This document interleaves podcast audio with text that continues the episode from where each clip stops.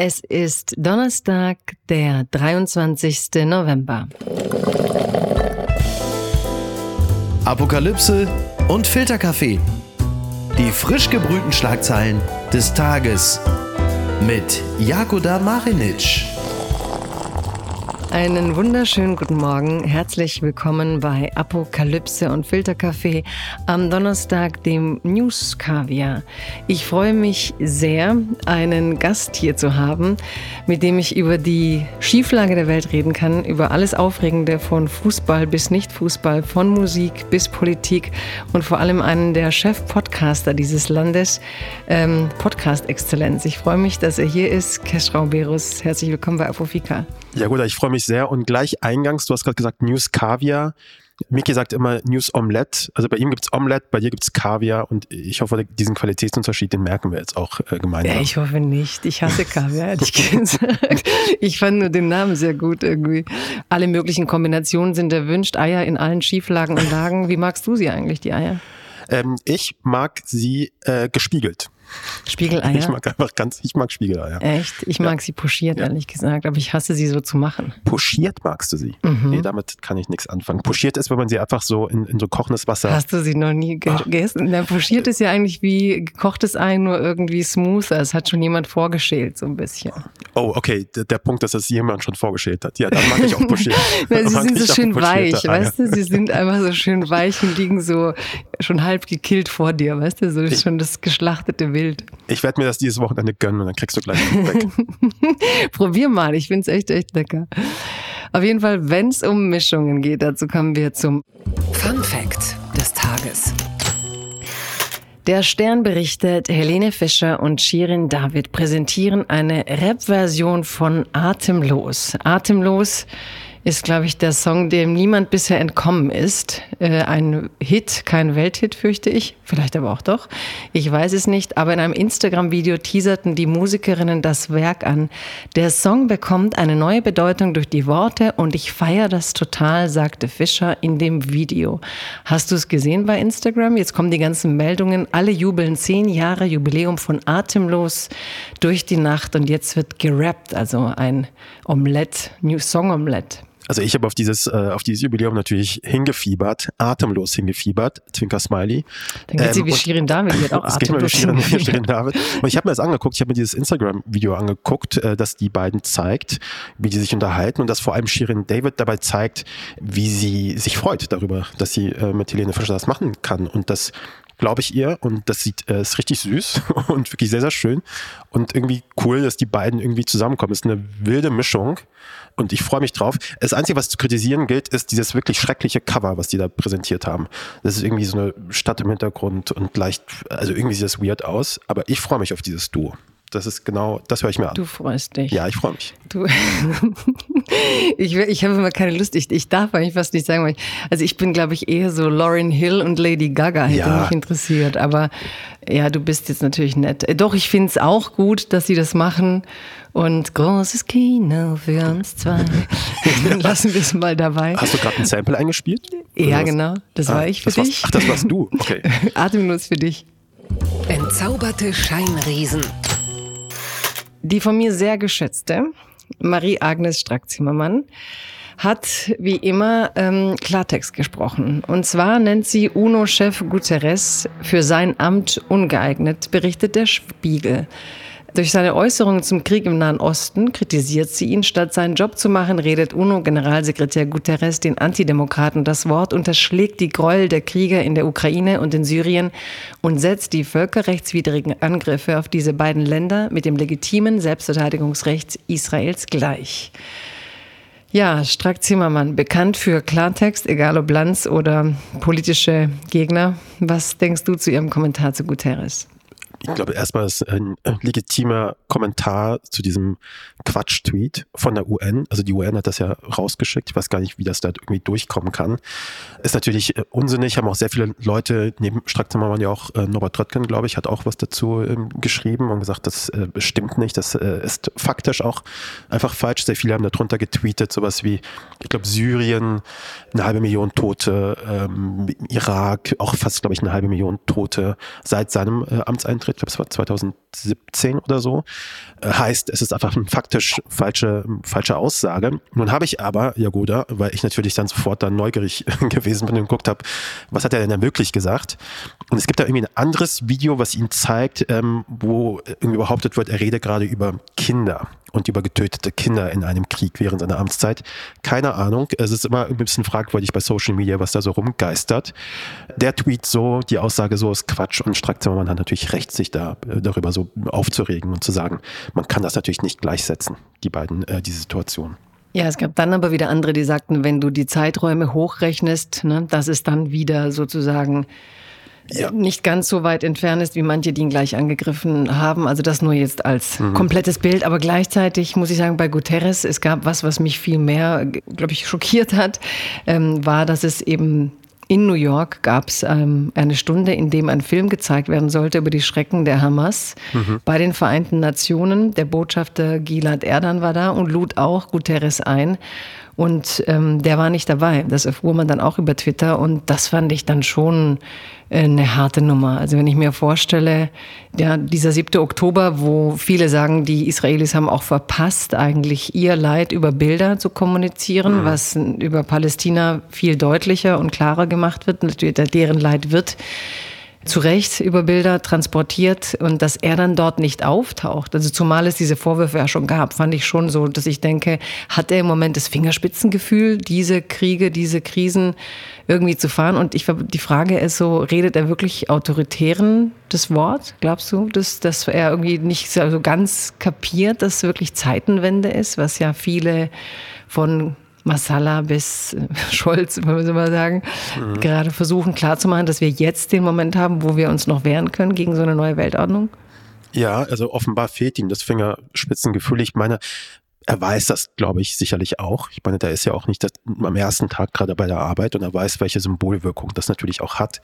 Und er weiß vor allem in der UN, die auch ähm, sehr viel Repräsentationsarbeit quasi macht, ist es wichtig zu repräsentieren. Und wenn er bei so einer Veranstaltung nicht dabei ist und eben nicht repräsentiert, die Vereinten Nationen immerhin, ist das natürlich ein Signal nach Ablehnung, äh, nach er zweifelt irgendwie daran, er findet das irgendwie nicht gut und das ist natürlich einfach eine völlig verpasste Chance und verpasste Gelegenheit. Und äh, dafür gehört er auch äh, kritisiert. Also langsam häufen sich so ein bisschen so diese Anzeichen und ich verstehe das auch ehrlich gesagt einfach, einfach nicht. Also es ist ja irgendwie auch nicht so kompliziert, da irgendwie auf allen Seiten irgendwie auch gerecht zu werden. Also zum einen zu sagen, wir bedauern Tote auf allen Seiten und zugleich aber auch ganz konkret zu sagen, was da eigentlich genau vorgefallen ist, wer wen angegriffen hat und wer sich gerade verteidigt und was da gerade passiert und dass sich so jemand da nicht hintraut, äh, ist äh, beschämend irgendwie auch, weil die, der steht ja auch für uns so, der, mhm, der präsentiert mhm. auch uns in der Situation und er hat es verpasst, uns äh, da zu repräsentieren in so einem Moment. Bist du Leuten wie Strack Zimmermann dann dankbar oder denkst du auch so wie manche, boah, die ist schon sehr krawallig, wenn sie jetzt hier von Deutschland aus sagt, ähm, sie hat ja in dem Sinn kein Amt, sondern sie sagt das halt einfach, weil sie eine meinungsstarke Persönlichkeit auch ist. Sie hat natürlich Ausschuss und so, aber trotzdem, sie hat jetzt nicht ein Ministerium, aber sie ist immer sehr hörbar, wenn es um solche Themen geht. Ja, also Strack Zimmermann ist quasi die Podcasterin der Politik. Die Exzellenzpolitikerin. Ähm, sie, sie, äußert, sie äußert auch quasi, sie macht auch so News-Kaviar. ja, so genau. News-Kaviar draus aus der, aus der Geschichte. Nö, ich bin ja, bin ja dankbar. Ich finde sie auch, ich finde sie auch super. Sie war ja auch bei uns auch mal, äh, auch mal zu Gast und ich finde es gut, was sie da macht, dass sie auch klare Worte findet. Äh, nicht immer vielleicht die, die richtigen und die hat auch nicht immer bei einem recht, aber in dieser Situation muss man einfach ganz klar sagen, hat sie da, hat sie da einen richtigen Riecher gehabt gehabt. Die Schlagzeile des Tages. Ostdeutschland wohl stärker von Folgen des Haushaltsurteils betroffen, berichtet die Zeit.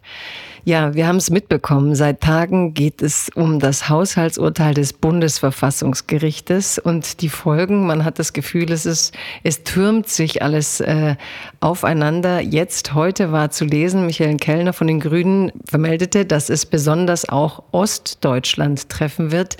Denn falls die fehlenden 60 Milliarden Euro für den Klima- und Transformationsfonds nicht anderweitig aufgebracht werden, drohe der ostdeutschen Wirtschaft erheblicher Schaden, so Kellner.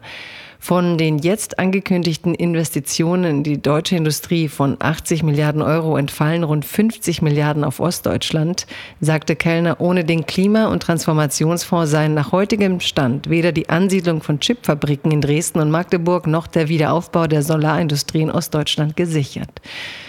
Tja, das ist sozusagen, glaube ich, der große Supergau, der Pod Nicht-Podcast der Ampel. Ja, es ist schon echt ein Trauerspiel, glaube ich, für Leute, die sich mit Haushalt auskennen, noch verrückter. Johannes Hilje sagte auf Twitter dann, was ich auch interessant fand, wenn dem so kommt, dann wird im nächstes Jahr drei Landtagswahlen im Osten geben mhm. und für die AfD keine weitere Wahlkampfhilfe nötig, schrieb er auf Twitter. Ist das, wie siehst du auf dieses Ganze jetzt? Ja, dieser ostdeutsche Aspekt war mir tatsächlich neu bis heute. So hatte ich das noch gar nicht gesehen, natürlich. Äh, so ist das nämlich immer. Man hat immer so seine blinden Flecken. Sonst denkt man sich, naja, wird hier und da einfach gekürzt und ist schon okay. Ich finde aber, Johannes Hillier hat natürlich dann einen guten Punkt. Da wird quasi, entsteht ein Schaden, eine Lücke, die quasi unerklärt bleibt. Und die AfD hat natürlich da gute Chancen, darauf zu reagieren und sich darauf zu stützen und zu sagen, hier, so sieht es gerade aus, wir werden hier wieder ähm, vernachlässigt, äh, uns schenkt man keine Beachtung, die Bundespolitik kürzt immer bei uns ähm, und natürlich ist das für den Populismus ein einfaches Ziel, so eine Situation zu haben. Ich finde aber auch gerade, was, ähm, was so ein bisschen auch so die Nachwehen dieser, dieser Haushaltsdebatte auch sind, auch schwierig, der Friedrich Merz und die FDP generell kommen ja auch schon mit ihren, mit ihren Vorschlägen, wo man kürzen müsste, um ähm, dieses fehlende Geld ähm, einzusparen. Und natürlich äh, schlagen sie zuerst immer vor, bei den Sozialleistungen zu kürzen. Und ähm, ich glaube, das ist ein fatales Signal. Marcel Fratscher hat das, glaube ich, auch äh, bei vielen seine, seine Aufgabe, immer wenn Leute bei den Sozialleistungen kürzen wollen, kommt Ökonom äh, Marcel Fratscher im, im Superheldenanzug und, ja, ja. und stürzt in die Sendung rein und sagt, sagt, Moment mal, Investition in Menschen Und dann ist kommt der Füßt gut. und der sagt aber, Moment, Herr Fratscher, Sie haben Genau, ja, ja, das ist dann so ja. Superman und Lex Luthor kommen dann Genau, irgendwie, genau. dann zusammen. Und er, ich finde, Marcel Fratscher sagt da immer genau die richtige Sache, nämlich bei Investitionen in Menschen zu sparen ist immer ein Fehler, weil Investitionen in Menschen zahlt sich doppelt und dreifach zurück. Und wir leben in Deutschland, das ist das Land der, der schwarzen Null. Das ist ein, ein internationaler Vergleich nicht so stark verschuldetes Land. Also wir sind jetzt gerade nicht, wir sind gerade nicht in der Krise. Wir sind nicht kurz vorm Konkurs. Äh, Investition ist gut und die FDP will da gerade zum Beispiel streichen bei den Sozialleistungen. Das ist natürlich ein fatales Signal, da gerade so ein Wort wie Kindergrundsicherung zu benennen in so einer Situation, wenn man so Streichoptionen sich rauswählt, ist natürlich auch so politisch, was, was macht er da? Warum?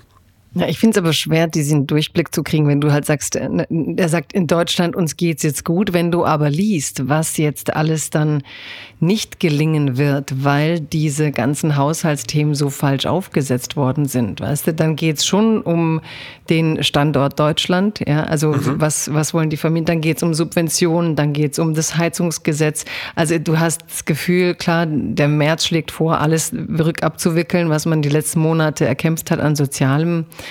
Fortschritt oder Versorgung oder wie auch immer man es sehen will. Aber ich habe schon auch Sorge um den Wirtschaftsstandort an sich, um äh, auch die Glaubwürdigkeit einer, einer Regierung, die es eigentlich nicht schafft, einen Haushalt aufzustellen, der halt so gemacht ist, dass es ähm, ne, dass es verfassungskonform ist und der sich dann aber umgekehrt auch noch darüber empört, dass man es herausgefunden hat, mhm. weißt du? Die ja. müssten doch jetzt erstmal alle demütig dastehen und sagen, Asche auf unser Haupt und jetzt hier, ähm, so und so schlagen wir es vor. Ja. Stattdessen hast du dasselbe Spiel und auf Twitter kann ich das eh alles nicht mehr verfolgen, weil das echt so banales Aufeinander rumgehacke ist und du fragst dich, zwei Dinge, nämlich warum hat eigentlich diese Botschaft, ähm, dass in den Osten hätten 50 Milliarden fließen sollen, weißt ich habe mich dann morgen auch gefragt, wieso sind es eigentlich so die News, die du erst mitkriegst, ja. wieder wenn es misslingt. Weißt, du, es ist ja eigentlich eine super Nachricht. So Absolut. wie kohlblühende Landschaften mhm. bezeichnet, hättest du eigentlich auch sagen können, Guck, wir nehmen Geld in die Hand. Im Osten wird investiert. In was wird investiert? Gib mir mal. Keiner weiß davon, bis es misslingt. Das ist wieder so ein typisches Deutschland-Ding. Weißt? Denn, denn wenn es misslingt, sind wir alle da. Aber auf, für den guten Plan war niemand da. Ja. Plus, dass man jetzt so das Gefühl hat, man hat eine Regierung, die ihr Handwerk halt leider zusammen nicht zu beherrschen scheint. Und das Krisenmanagement das dann kommt, im Moment auch nicht. Und gleichzeitig habe ich es auch satt, da immer drauf zu bashen. Also ich glaube, gerade bei dem Haushalt muss es doch ein Land voller Haushaltsexperten sein. Wir haben doch aufgeblasene Verwaltungen in Teilen. Wir haben doch die Finanzexperten, weißt du, ich denke mal, kriegen wir es nicht irgendwie hin mal. Das sind doch echt Verfahrensfragen. Ja. Da die Experten ranzulassen, wie wir jetzt hier rauskommen aus der Misere. Und ja, ich glaube, im Gegensatz zu dir, man wird auch von den sozialen Projekten einiges wegsparen müssen, weil wenn du das Land insgesamt in eine Schieflage bringst, wird es da auch nicht auf Dauer so gehen. Ja, ich glaube, die Schelte ist verdient, also die Bundesregierung jetzt gerade bekommt. Das ist einfach ein Versagen und spielt natürlich auch der Union in die Hände, die natürlich jetzt sich ins Fäustchen lacht. Die Regierung steht inkompetent da, weil das auch einfach ein inkompetenter Move gewesen ist, muss man einfach, muss man einfach sagen. Und da müssen die jetzt mehr Culpa schreien. So, das ist das eine. Aber ich glaube, ein Learning daraus für mich auch aus dieser Notsituation ist, wenn man sich diese Situation anguckt, was auch die Schuldenbremse und so weiter angeht und äh, was die Investitionsfähigkeit Deutschlands irgendwie auch angeht in so Zukunftstechnologien, in die Zukunft, denke ich mir aber auch schon, sollte man diese Krise überstehen, die wir überstehen werden natürlich, weil es ist am Ende ist das irgendwie so ein Verfahrensfehler gewesen. ja, wir werden ja. das schon überstehen.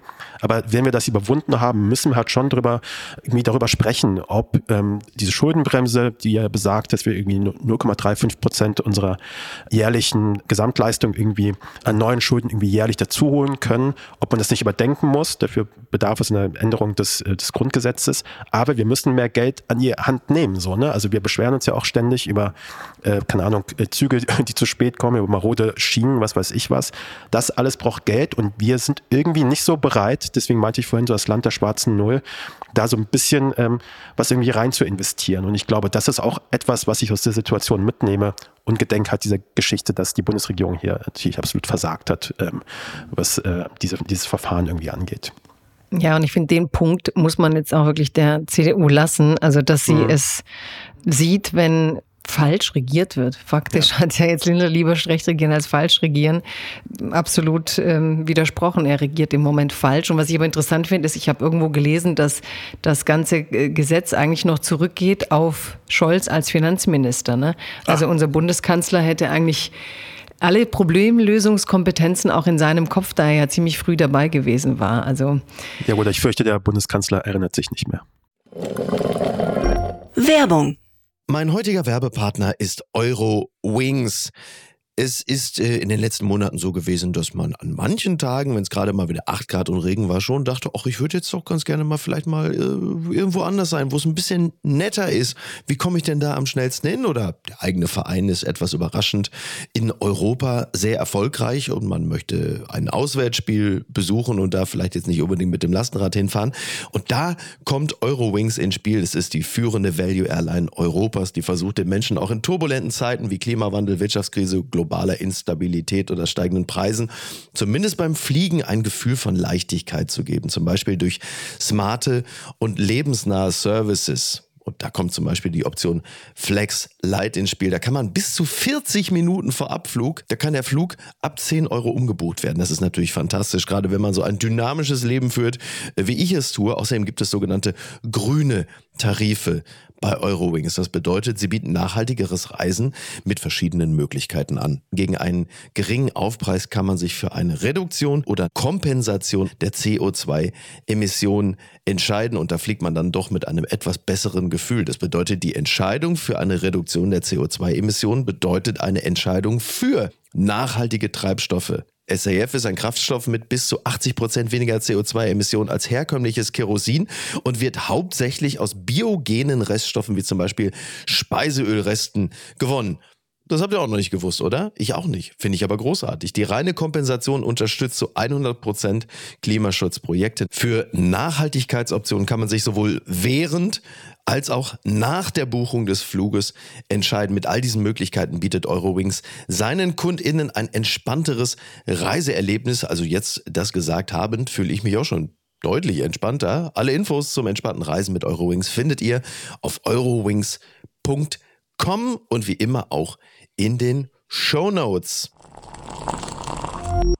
Unbegrenzte Unmöglichkeiten. Sam Altman wird wieder Chef von OpenAI, berichtet das Manager-Magazin. Sie haben richtig gehört, wenige Tage nach seinem Rauswurf kehrt Sam Altman als CEO zu OpenAI zurück. Altman war am vergangenen Freitag völlig überraschend aus dem Unternehmen herausgedrängt worden. Gleichzeitig wurde auch der Co-Gründer und Chairman Greg Brockman entmachtet. Beide hatten daraufhin erklärt, zum OpenAI-Investor Microsoft zu gehen. So, das ist ein Chaos bei den Schönen und Reichen und Erfolgreichen. Das, was so, wo man sich fragt, das sind jetzt wohl die begehrtesten Human Resources, die der Globus im Moment kennt, Chat, GPT-Hersteller und es herrscht aber nur Chaos. Kommen, gehen, zurückgehen. Was denkst du, wer wird gewinnen? Ich habe das mit sehr viel mit sehr viel Freude beobachtet, weil das war ja wirklich ein Play-by-Play. -play. Also, also wirklich so in, innerhalb von Stunden gab es gab es neue Nachrichten. Erst ist der ist er zurückgetreten worden, ist gefeuert worden, dann kam Microsoft und hat sich ihn irgendwie geschnappt, wollte schon ein eigenes Forschungsinstitut irgendwie mit ihm aufbauen. Dann gab es wieder Mitarbeiter, die gesagt haben, äh, wir treten auch zurück. Ich glaube, sie, über 700 von den 770 Mitarbeitern haben gesagt, wir wir treten Hammer, oder? zusammen zurück. Also hätte ich aber so gern gesehen, ehrlich gesagt, diesen Exodus. Also ja, das hätte ich auch gerne gesehen. Schön, ne? Ich meine, also als, als, Vorstand, Bild, dass du so etwas machst, ähm, wo dann die ganzen Mitarbeiter sagen, äh, ich verstehe nicht, was da los ist. Der Vorstand hat auch keine Erklärung geliefert, ehrlicherweise. Die haben einfach nur gesagt, Sam Altman war nicht immer ehrlich mit uns, was auch immer das bedeutet. Äh, das heißt, dieser Vorstand hat versucht, den zu entmachten und man hat dann gesehen, was eine Führungskraft, die beliebt ist bei den MitarbeiterInnen, was so eine Führungskraft alles reißen kann. Denn dieses Unternehmen, OpenAI, würde es heute so nicht mehr geben. Hätte OpenAI jetzt nicht zurückgerudert, hätten sie nicht den Vorstand irgendwie neu besetzt, hätten sie nicht gesagt, äh, wir nehmen Sam Altman als CEO zurück. Also es ist schon wild zum einen und zum anderen, was ich extrem wild finde an der ganzen Geschichte ist, Microsoft ist ja einer der der Investoren in dieses Unternehmen OpenAI, was so einen gemeinnützigen Arm hat und einen kommerziellen Arm hat, so ein bisschen. Das versucht ja so ein bisschen so eine Balance zu kriegen, künstliche Intelligenz für alle, aber auch künstliche Intelligenz verkaufen irgendwie. Dass so ein Unternehmen mit so einer riesen Milliardeninvestition von Microsoft keine ordentlichen Governance-Regeln hatte. Dass Microsoft mit seinen Investitionen genauso überrascht war von dieser Kündigung wie wir alle. Also wir haben es alle über Twitter erfahren, inklusive Satya Nadell, der CEO von Microsoft. Und das ist wirklich, ähm, wirklich komplett verrückt an der ganzen Geschichte und fand ich äh, auch, muss man sagen, sehr spannend, so wie so ein Fußballspiel. Naja, aber ich, ich finde auch diesen Kampf eigentlich interessant, wenn du sagst, äh, der Verwaltungsrat ist ja eigentlich dem Gemeinwohl verpflichtet. Mhm. Also die Idee, du musst äh, das, dem Gemeinwohlinteresse unterordnen. Und dann hast du ja die ganzen Bedenken, ne? ChatGPT, aber auch Elon Musk hat, glaube ich, mal gesagt, wir müssen aufpassen, ob das nicht so ein Einstein-Phänomen wird, dass du nachher ja. sagst, ich habe hier die Bombe entwickelt und kann es nicht mehr zurückdrehen, das Wissen, das rausgegangen ist. Das heißt, auf eine Art spricht zwar jetzt jeder davon, wie cool der Sam Altman ist und wie sich das entwickelt, weil er es eben auch gern kommerzialisiert sehen möchte, weil die Generation natürlich alle gerne die reichsten, schönsten, besten wären. Mhm. Und gleichzeitig frage ich mich, ob und auch die 700 anderen, die ihm folgen, haben diese Werte. Und gleichzeitig steht da so ein Verwaltungsrat, der eigentlich sozusagen eine gemeinnützige ne, Organisation ist, der sagt, Moment mal, ihr habt jetzt Bock aus diesem High, das diese Phase im Moment hat, Geld zu machen, was wir auch verstehen. Aber wer, wer kontrolliert eigentlich das, was ja. ihr macht? Und kriegen wir das eigentlich wieder in Pandoras Box? Also ich mag nicht so dieses Narrativ, weißt du, da die ganzen hochbegabten Männer ziehen die anderen Hochbegabten, die sind durch alle wollen auf Platz eins und haben so diese, diese Mythen des Erfolges in, in der Silicon Valley-Welt ja. Äh, inhaliert. Und gleichzeitig ist aber auf der anderen Seite das Menschliche und der Kampf gegen eine KI, die ich will sie keine Angst schüren, aber ich finde schon, dass wenn selbst Leute wie Elon Musk sagen, wir müssen aufpassen, was wir da aus Pandoras Box rauslassen, dass es Sinn macht, darüber nachzudenken. Nicht nur Elon Musk. Elon Musk ist ja einer der Co-Gründer von OpenAI gewesen, glaube ich. Mhm. Und Sam Altman ist auch eher bekannt dafür, dass er durch alle möglichen Podcasts ähm, getingelt ist damals, als er tatsächlich quasi diese Rolle auch bekommen hat. Ich glaube, wir haben heute so, so ein Schweinchen, für, für wie auch wir Podcast sagen.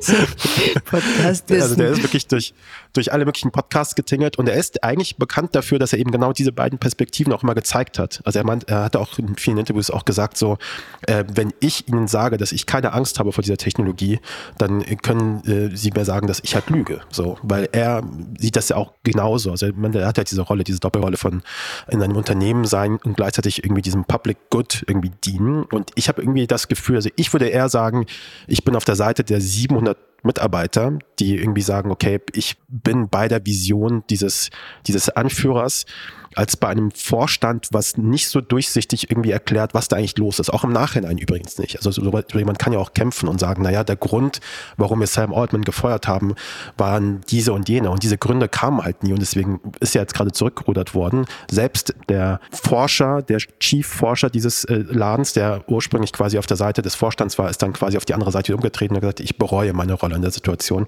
Also alles komplett äh, verrückt, aber ich bin da bei dir, Jagoda. Das ist eine gefährliche Technologie in Anführungszeichen. Mephisto. Genau, da Mephisto. muss darauf, man muss darauf achten, Acht Ja, geben. ja. Und wer achtet darauf, das ist eine sehr gute Frage. Was ist denn da schiefgelaufen? Antisemitismusvorwurf. Keine Fotobiennale in Mannheim, Heidelberg und Ludwigshafen berichtet der SWR. Eigentlich sollte es 2024 in drei Städten Mannheim, Heidelberg und Ludwigshafen eine Biennale geben. Sie findet nicht statt, weil einer der Kuratoren wiederholt antisemitische Social-Media-Posts abgesetzt hat, zogen die Städte Konsequenzen und sagten die Fotoausstellung ab. Also mich erinnert das stark an manches, was rund um die Documenta war. Und ähm, es war eigentlich ein Trio und der Kurator Shahidul Alam hat eben verschiedene Posts verfasst, die antisemitisch seien und oder so gelesen werden können. Und jetzt sagen alle, das geht nicht. Was sagst du dazu? Was macht die Kultur? Und es gibt ja im Moment unglaublich viele Angriffe auf den Kulturbetrieb, der sich nicht klar positioniert hat. Äh, Kriegst du das mit oder wie siehst du da drauf? Ja, ich kriege das natürlich mit, weil ich bin ja aus Kassel auch und diese Dokumentargeschichte habe ich mitbekommen und sehr viele Leute haben sich auch dazu da, da geäußert. Ich bin da ich, auf sehr vielen Perspektiven irgendwie unterwegs. Auf der einen Seite sollte es tatsächlich antisemitisch gewesen sein und nicht nur antisemitisch gelesen, was auch immer das bedeutet. Also entweder ist es antisemitisch oder halt nicht. Auf eine reine Vermutung, da irgendjemanden dazu feuern, das finde ich dann auch wieder so eine Überschusshandlung. Ähm, aber ich finde das erstmal richtig und wichtig, dass man da ganz genau, ganz genau hinschaut. Auf der anderen Seite Ganz finde kleinen ich. Moment, da kann ich aber sagen, so veröffentlicht Alam auf seiner Facebook-Seite Ja. unter anderem Posts, die den Krieg zwischen der Hamas und Israel mit dem Holocaust vergleichen und dem Staat Israel ein Genozid an den Palästinensern vorwerfen. Plus es gibt ähm, verschiedene Bilder mit terroristischer Bildsprache, die er veröffentlicht hat, Gleitschirmflieger mit Waffen. Also ich finde schon, dass Okay, ja, ähm. Dass es da ein paar Bilder gibt, wo ich denke, das ist jetzt dieses Gelesen finde ich auch problematisch, weil wir halt immer diese Ambivalenz gerade mit Mhm. kommunizieren wollen. Ja, ich wollte es nur noch mal nachliefern, weil du gesagt hast, was heißt gelesen? Das heißt gelesen. Ja, das ist eine völlig irritierende Formulierung. Entweder das ist antisemitisch. Es klingt jetzt so, also wenn das so diese Bilder sind, die da geliefert werden. Insofern, das ist dann ganz klar, da muss man irgendwie agieren, weil ich glaube, so diese Kunstwelt tut sich da manchmal schwer, in, äh, in manchmal so in ihren Träumereien von Kunstfreiheit und Meinungsfreiheit, was auch immer das alles bedeutet. Ähm, da sind sie immer sehr vorsichtig auf der anderen Seite und auf der anderen Seite auch oft einfach ganz ehrlich auf der falschen Seite der Geschichte auch einfach äh, mit einer gewissen Übervorsicht. Und auf der anderen Seite, was ich auch schwierig finde, ist, dass viele dieser Kunstinstitutionen, viele dieser Museen, eine Ausstellung, was weiß ich was, Exhibitions, äh, Dokumenta auch, abhängig sind von staatlicher Förderung. So. Und da finde ich, ist so eine Dynamik, die ich schon schwierig finde. Bei der Documenta haben sich auch sehr viele PolitikerInnen irgendwie dazu niedergerungen, irgendwie auch in sehr machtvoller Sprache über die Kunst beherrschen zu wollen. So. Und das finde ich dann wiederum auch schwierig, weil wir haben uns leider in diese sehr positive deutsche Welt irgendwie reingesetzt, wo das irgendwie möglich ist, wo Kunst und Kultur so gefördert wird auf der einen Seite. Auf der anderen Seite ist natürlich so die, äh, die Machtdimension da auch wieder ganz klar in solchen Situationen, dass sie halt eben primär staatlich gefördert wird. Und äh, dieses Geld kann sehr schnell dann auch wieder genommen werden. Und da muss man einfach vorsichtig sein, dass das auch tatsächlich Hand und Fuß hat, wenn das passiert. Ja, ich will da gar nicht so viel sagen, weil es so ein Riesenfass. Aber eins, wenn du sagst staatlich gefördert, finde ich schon interessant, weil eigentlich ist es der staatlichen Förderung zu verdanken, dass die Kunst ganz viel auffangen soll von dem, was wir postkoloniale Aufarbeitung nennen. Ja. Das heißt, die Kunst kriegt den Auftrag, weil sie so frei ist, mit den Gegenden der Welt zu reden, wo wo wir ganz viel aufarbeiten müssen, weil dann geht es durch die Freiheit der Kunst. Wenn sie es dann aber tut, dann kommt man und sagt, aber nee, jetzt so nicht. Ja. Ne? Und, und eigentlich gab es schon viele Impulse, dass man von der Kunst eigentlich gerade immer verlangt, an die Schmerzpunkte zu gehen. Ne? Wenn es im Osten Probleme sind, macht man ein Kunstprojekt, macht man hier ein Kulturprojekt, man setzt die Kunst, instrumentalisiert die Kunst, wo es geht, beauftragt sie, macht Förderprogramme, die dezidiert nicht Freiheit der Kunst sind, sondern durchaus auch implizieren, was man von dieser Kunst erwartet. Und wenn sie dann ihre eigenen Ergebnisse liefert, dann ist man auch wieder sauer. Also da könnten wir jetzt ewig drüber reden. Ich finde aber richtig, ehrlich gesagt, in diesem Moment, in dem äh, Leute in Wording verwenden wie Genozid und Holocaust-Vergleiche. Da finde ich auch irgendwie richtig, wenn wir im jetzigen Moment sagen, irgendwie müssen wir aufpassen, dass bei uns nicht Grenzen durchbrochen werden, die wir so eigentlich nicht wollen und wo man vielleicht zu lange doch zu locker war. Ja, da bin ich auf deiner Seite. Morgen vielleicht schon der Skandal des Tages. Berlin, du wirst es wissen, ich weiß nicht, wie du ähm, dich bewegst, aber plant unglaublicherweise eine Magnetschwebebahn, berichtet die Tagesschau. Die schwarz-rote Koalition in Berlin will eine fünf bis sieben Kilometer lange Teststrecke für eine Magnetschwebebahn einrichten. Und als ich die Bilder sah, dachte ich, wir sind in China. Was passiert denn in Berlin? Also ich bin vor, ich bin vor ein paar Tagen, äh, bin ich äh, in der U-Bahn äh, stecken geblieben, äh, so 20 Minuten lang in einer vollen U-Bahn mit der Ansage dann hinterher, ähm, der Zug ist defekt, bitte steigen Sie alle aus. Ähm, insofern, als ich dann diese Nachricht dann zwei Tage später gelesen habe, dachte ich, ähm, ja, vielleicht nicht so schlecht, wenn wir irgendwie noch nach neuen Fortbewegungsmitteln in Berlin irgendwie Ausschau halten, weil ich hasse die U-Bahn. Ich finde, da irgendwie klar von Null anzufangen. Also es gibt ja zwei Optionen. Entweder sanieren wir die Berliner U-Bahn und niemand hat Lust darauf, glaube ich, weil es hat einfach ein Riesenprojekt. Oder wir fangen einfach wirklich bei Null an und schauen nach oben so und gucken, ob wir da irgendwie eine Schwebebahn aufbauen. Ich finde das irgendwie schön, die Vorstellung. Ich habe Lust auf eine Schwebebahn. Ich finde auch, öffentliche Verkehrsmittel müssten irgendwie attraktiver werden. Es macht aber wirklich keinen Spaß, in Berlin öffentliche Verkehrsmittel zu fahren. Wirklich, das ist einfach ein Elend. Und da so eine ja, Option Ich fahre auch immer Flugtaxi in Berlin. Das war doch so, die Doro Bär wollte doch Flugtaxis haben. So. Jetzt immer von Flugtaxis zu Magnet, äh, Magnetschwebebahn. Ein Downgrade? Äh, ich weiß es gar nicht, was ich besser fände. Ich glaube sogar Magnetschwebebahn hat schon irgendwie hat was. Schon was oder? Aber geil finde ich, die VBB-Chefin Ute Bonde sagte, die Stadt brauche innovative Projekte. Weißt du, so setzt sich halt so eine Regierung hin und sagt, was machen wir denn Magnet? Ja, innovative Projekte brauchen wir Magnetschwebebahn. Geh mal her mit Magnetschwebebahn. Ne? Ja. Und dann kann man damit raus. Ja, so wird einfach, Politik gemacht. Aber Politik. die CDU freut sich, denn Schwarz-Rot bietet Innovation. Ja. Grüße aus der Phrasenhölle. Annalena Baerbock nennt Greta Thunbergs Vorgehen unverantwortlich, berichtet der Spiegel. Außenministerin Baerbock hat sich klar von der pro-palästinensischen Parole der Klimaaktivistin Greta Thunberg distanziert. Teile der Klimabewegung wie Deutschland unter Luisa Neubauer verurteilen den Terror der Hamas klar. Andere, wie Greta Thunberg, tun genau das Gegenteil, sagte Baerbock der Zeit. Was glaubst du, wieso und warum muss Frau Baerbock jetzt über eine einzelne Aktivistin öffentlich ist, richten? Ich wollte dir selber Frage stellen. Das ist eine super weirde Formulierung einfach, dass äh, Annalena Baerbock sich von Greta Thunberg distanziert. Das ist Gell? einfach sensationell. ich habe also, auch so gedacht. Ja. Was ist was, da was, los? Ja, genau. Was ist da los? Also warum muss Ja, es sich ist so die grüne Kontaktschuld jetzt, ne? Ja, ja, schon so ein bisschen. Ich glaube, da ist so ein bisschen diese Verantwortung. Man hat das Gefühl, okay, ich muss, äh, muss mich da jetzt irgendwie dazu, dazu äußern. Ich finde es ich find's seltsam. Also allein ja, Satz. und irgendwie so Gratismut, finde ich, ja, weil Greta Thunberg wird sich da nicht groß wehren. Und gleichzeitig denke ich an die ganzen Frauen, die die Iran-Proteste hier machen seit einem Jahr und ja. von Baerbock irgendwie erwarten, dass sie sich mal klarer gegenüber diesem Regime äußert. Mhm. Und das bleibt bleibt aus und gleichzeitig große Keule schwingen gegen Greta Thunberg, wo ja eh schon alle gesagt haben, dass es daneben war, was sie macht. Also ich fand es äh, ein bisschen Phrasenharmlosigkeit, als hätte sie irgendwie eine Schlagzeile gebraucht, aber keinen Content gehabt. Also nach einem Spiegeltitel sich von Greta Thunberg zu distanzieren, ist jetzt auch jetzt nicht die große Kunst. Äh, deswegen, äh, ich finde es ich find's unnötig. Alte weiße Männer. DFB-Sportdirektor Rudi Völler stolpert ins Populistenportal, berichtet NTV. Worum es geht? Naja, die deutsche Fußballherrennationalmannschaft glänzt nicht mehr auf dem Platz und Rudi Völler hat jetzt gerade für heftiges Sturn, Sturn, Sturmrunzeln gesorgt.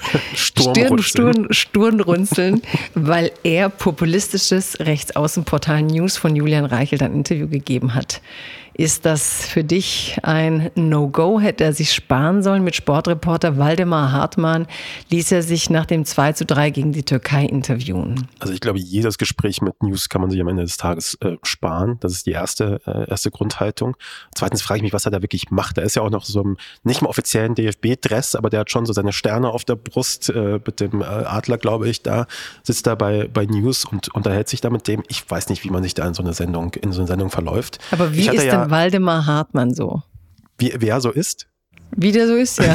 Wieso, vielleicht auch. will er ja unbedingt mit Waldemar Hartmann reden. Ja, vielleicht kennen die sich schon. Ja, ich glaube auch, das sind vielleicht so Bros von früher. Die haben vielleicht. Oder? Ich denke, das geht irgendwie so abgehangen. auf der Schiene, so dass der anruft, so, ey Rudi, ne, so, ich bin jetzt hier bei News Ja. und äh, willst du zu mir kommen? Ne? Und dann sagt der Rudi, Wahrscheinlich am Ende ist es genau so zustande gekommen. Also ich glaube, Waldemar Hartmann hat nicht beim DFB angerufen und glaube gesagt, ich nämlich äh, auch. könnt ihr mir irgendwie den da irgendwie schicken, könnt ihr mir Rudi Völler schicken. Äh, es gibt ja nur einen Rudi Völler äh, und könnt ihr den mir schicken. Ich glaube nicht, dass das so passiert ist, aber dass Rudi Völler da ein bisschen ahnungslos da reinläuft, finde ich auch so, irgendwie so ein bisschen, ein bisschen süß auch irgendwo, dass er sich da ist ja eine andere. Generation, da war ja nicht alles, Ja. weißt du, da war ja nicht alles irgendwas, da war eine Kamera Fernsehen. Rudi denkt wahrscheinlich so, oh, ich bin im Fernsehen, ne? Und heute ist das Internet.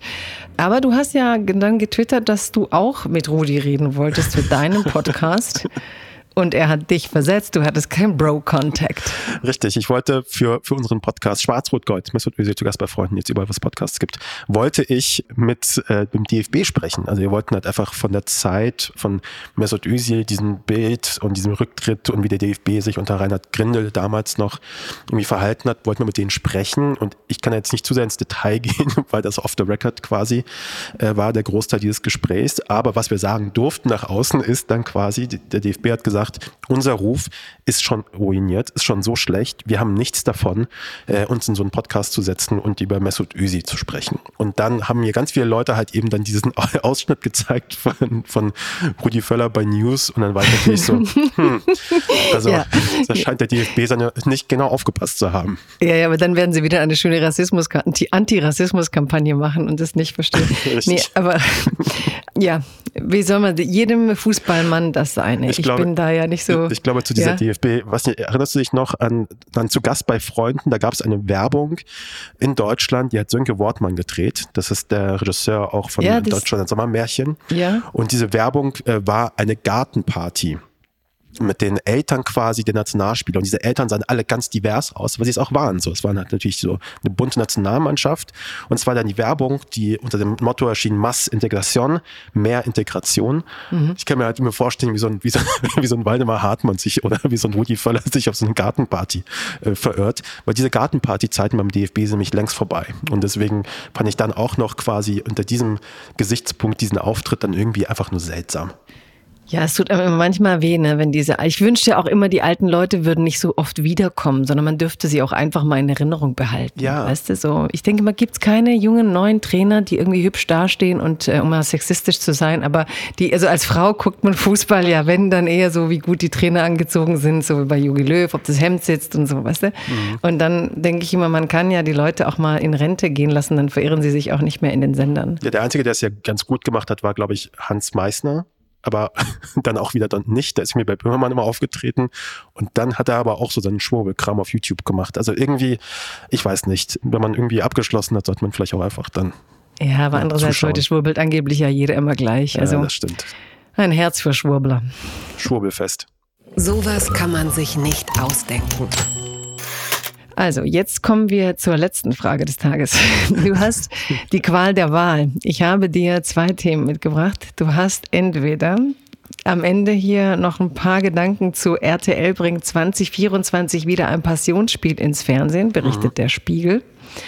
Oder du erzählst mir was zur Meldung der Tagesschau, Auftritt in Kölner DITIB-Moschee, wie der Taliban-Funktionär nach Deutschland kam. Was interessiert dich? Ich bin ja mal froh, Themen wenn ich mal Joker. irgendwo bin und nicht über Afghanistan reden muss. Ähm, deswegen lass uns über die Passion, über die Passion sprechen. Ist auch deine Passion, eine Passion. Welche Passion? Also ich finde das, ich finde das super. Die RTL-Passion, die bringt ja dieses Passionsspiel zurück ins Fernsehen.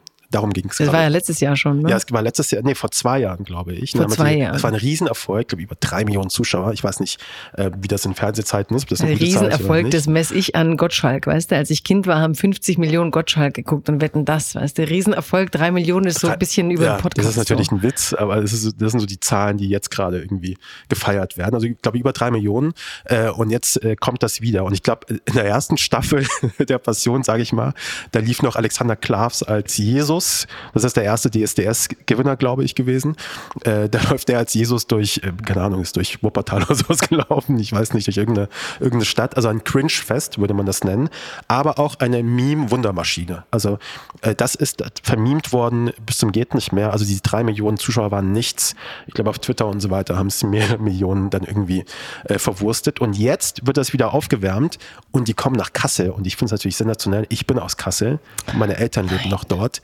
Das Nein. ist ein Fest. So, also ich, wenn ich weiß, wann die das Das drehen, heißt, die laufen durch deine Stadt und du wirst mit deinen Eltern da stehen und Bonbons Stadt. werfen. Ich werde auf jeden Fall dastehen. Äh, ich werde du bist auch, die Funkenmarie der Passionsspiele. Ja, oder ich werde Cosplay. Ich werde mir überlegen, was muss man sich da anziehen, was muss man sich da anwerfen und ich werde da hingehen. Und wenn es einen Casting-Call gibt, werde ich mich auch als erster Nein, als Podcaster unter Jesus. Jesus äh, in Ringberg.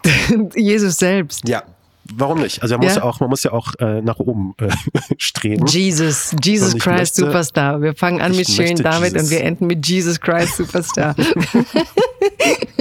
ne, weißt du, ich kenne das Ganze eigentlich nur davon, weil Mickey twittert. Ja.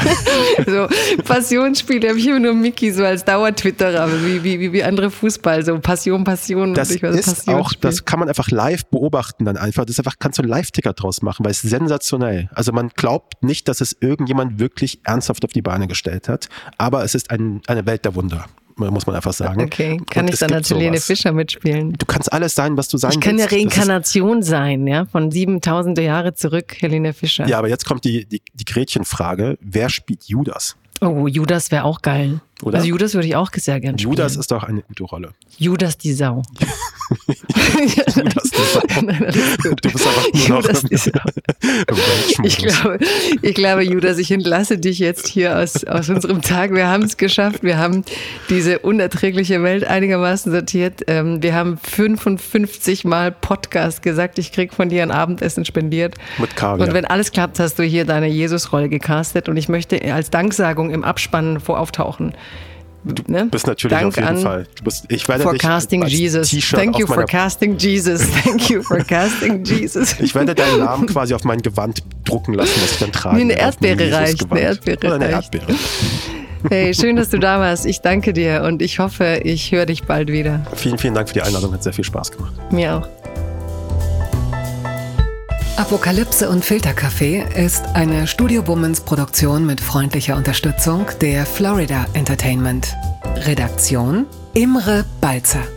Executive Producer Tobias Baukhage. Produktion Kate Kubel. Ton und Schnitt Nikki Franking. Neue Episoden gibt es täglich. Überall, wo es Podcasts gibt.